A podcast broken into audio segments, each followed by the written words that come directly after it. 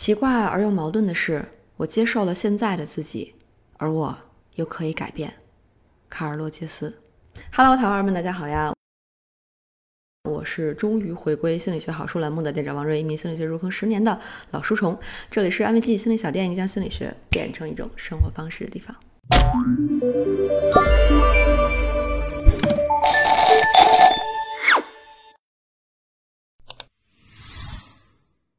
如果你总是听到要爱自己，但是至于怎么爱自己完全没有头绪的话，推荐这本书《自我关怀的力量》。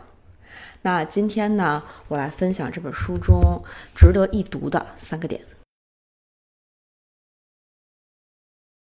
为什么要爱自己呢？因为如果你都不爱自己的话，这个世界上不会再有第二个人可以给你无条件的安全的爱了。原本呢，应该是咱们的父母提供无条件的爱，可是很多父母呢不太合格，根本给不了，也没有能力，我们就失去了这个机会，怎么办呢？爱自己就是第二个，也是最后一个我们能获得无条件爱的机会。你可能会问，交一个朋友来爱自己行不行啊？或者说谈一个伴侣来爱自己行不行啊？那再不行，找一个心理咨询师专业的来爱自己行不行啊？那这本书的作者呢，叫呃 Christine Neff，他是一个博士，一个爱搞研究的科学家。他在爱自己的领域是最权威的。奈夫博士坚定地告诉你，不行。他是这么说的：情侣关系可以结束，治疗师也可能离开，或者让我们无力支付。我们所依赖的人本身也可能自顾不暇，疾病、抑郁、工作压力牵绊着他们。从而在我们真的需要他们的时候无法抽身，所以很凄凉的，但是也非常幸运的是，我们不是非要依赖别人才能爱自己，你自己就可以做到理解、关心和支持自己。所以为什么要学会自己爱自己呢？因为当你不安的时候，再也不用害怕身边没有人可以陪伴你，你自己就有能力给到自己安全和温暖，这才是真正的自由。你再也不会常常因为朋友或者恋人没有秒回，然后你就情绪要崩溃了，或者你也再也不会因为总是讨好别人的需求而委屈和伤害自己了，你也再也不会因为得不到想要的认可就怀疑和否定自己了。这本书里提到一组数据，我觉得特别有意思。他说，世界上百分之七十八的人都是对别人比对自己要好的。只有百分之二的人对自己更好，剩下百分之二十的人差不多。不知道大家是不是这百分之七十八中的一个人呢？如果是的话，就发一个弹幕吧，发我要做百分之二，来告诉我，也是来告诉你自己，你是有资格爱自己的，你有资格对自己比对别人好一点，这不是罪过，而是一种可以学习的能力。很多人呀。看别人的时候都上心着呢，但是在看自己的时候就是睁眼瞎，只盯着自己糟糕的地方，认为那就是全部。今天呢，我们就来把眼睛都睁开，好好看看完整的自己。下面呢，我来分享这本书中一个非常有效而且简单的认识自己的小测试，我们一起来做一下。我呢就口述自己的答案。然后大家可以把自己的这个答案打在弹幕上，然后我每说一个题呢，大家可以暂停啊，来思考一下，因为我自己在准备这几个题的时候，也想了挺久的。我们先来看，一共三个题啊，我们先来看第一个题，请列出你高于平常人的五个积极特质。我当时啊，就是在写这个文案的时候，我就我就想啊 想想了好久，怎么也凑不够五个，但是。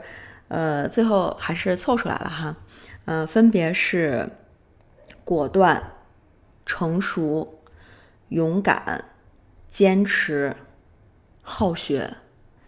第五个很明显就是凑数凑出来的。大家不用去纠结到底怎么样才算是高于平常人，你自己心里肯定会有一个标准，一定会有一些特质，呃，是比别的特质在你身上更闪光的。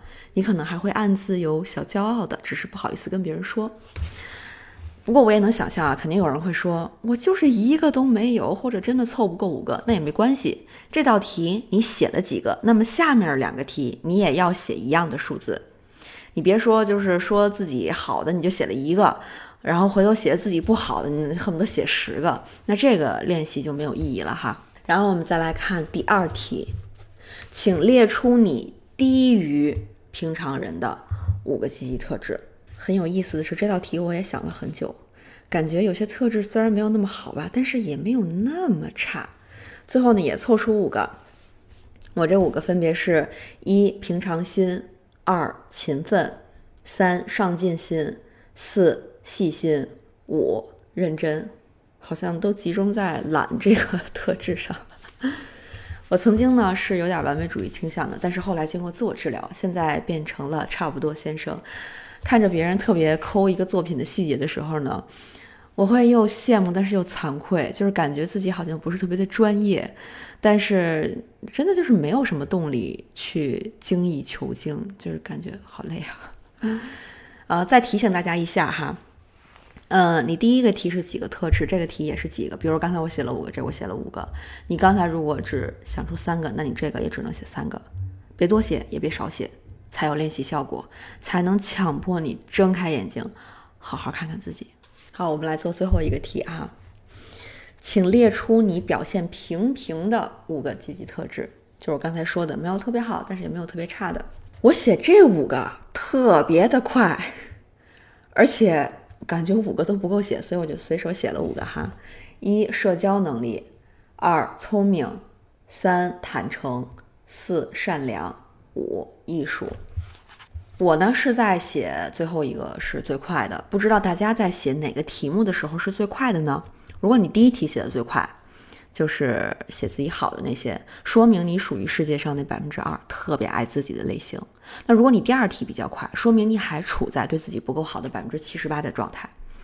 如果第三题最快，像我一样哈，那可能就处在百分之二十这个差不多先生的人设里。